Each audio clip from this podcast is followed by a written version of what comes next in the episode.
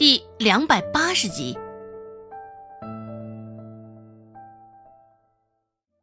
罗氏撇撇嘴，扯着嗓子，也甚是不给他面子。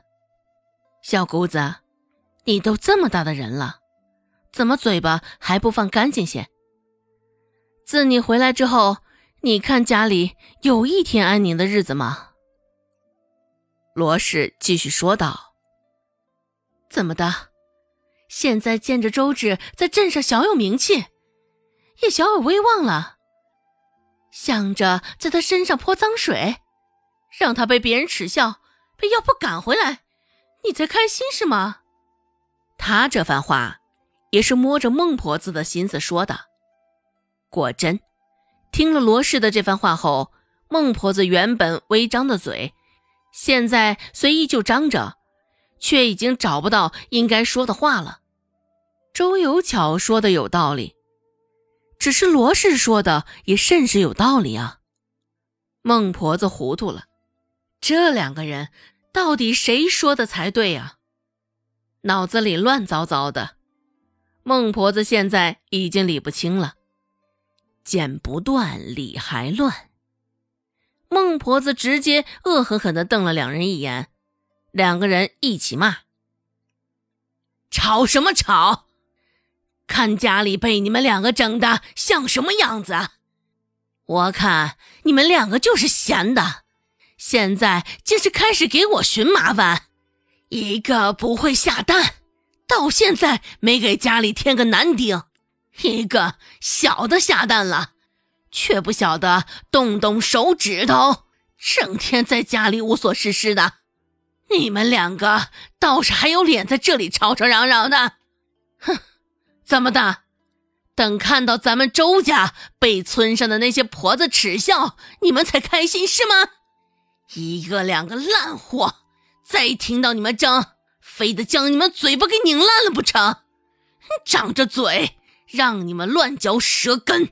有空啊，还不如想想日后到了下头，怎么跟周家的列祖列宗交代吧。孟婆子又开启了骂骂咧咧的模式，狂飙口水，火力一下子全都往周有巧、罗氏的头上攻了去。周芷竟好端端的没有被波及到。周芷看了一眼身旁的罗氏，对于他挺身而出，出言帮他，说实话。周芷心里还是觉得甚是意外，毕竟罗氏之前可不是如此的。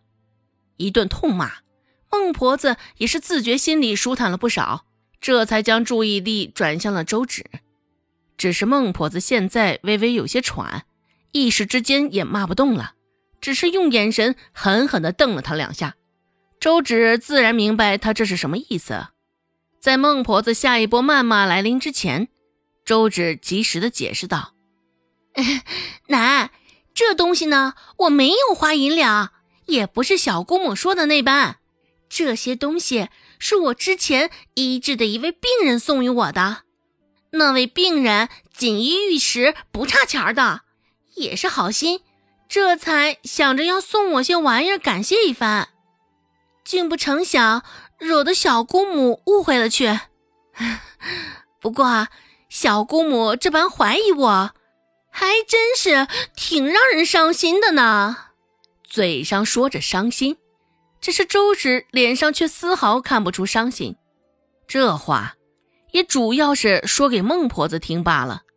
罗氏本就逮着这个机会再好好挖苦讽刺周有巧一番的，只是想到孟婆子先前的话，最后罗氏还是忍住了心头的冲动。周有巧自然也是不敢开口的，一是因为孟婆子的警告，而二则是因为周芷的话。现在矛头都指向了他，周有巧也不傻的，还开口往前撞。此刻还是当孙子最适合不过了。现在误会解除，孟婆子这才轻松了些许。银两不是从那月钱中赊的。也不是从他那偷的就成，只是不损了孟婆子兜里的银两，一切都好说。只是听到周芷的话，孟婆子的脸色却还是没有好转。孟婆子转过身，看着瑟缩在她身后的周有巧，个头本就矮，现在佝偻着背，与周有巧比起来，孟婆子直接矮上了半个头。不过，尽管周有巧此刻占据着这身高优势，当孟婆子的视线扫过来时，周有巧还是忍不住一阵的头皮发麻，心里还是胆寒极了。有巧啊，我相信你，也相信你说的话。不过看样子，你这是将我当成傻子呢。看到我被你的话耍得团团转，心里开心吧，得意吧？若不是看在你现在不是周家人的份上，过两天就回去了。我还非得替你死去的爹好好教训教训你。长着嘴，不是让你这么说些胡话的。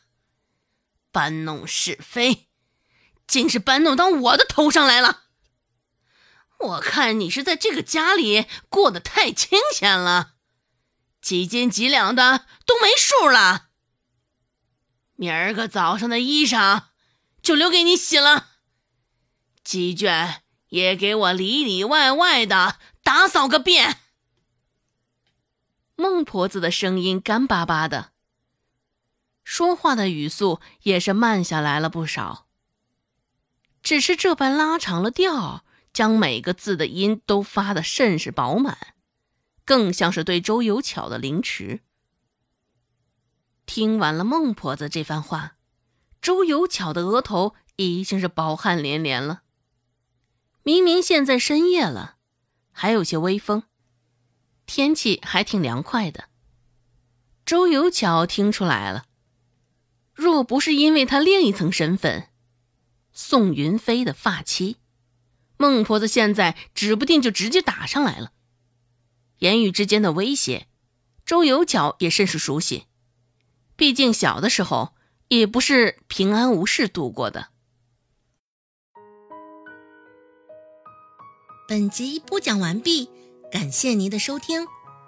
感兴趣，别忘了加个关注，我在下集等你哦。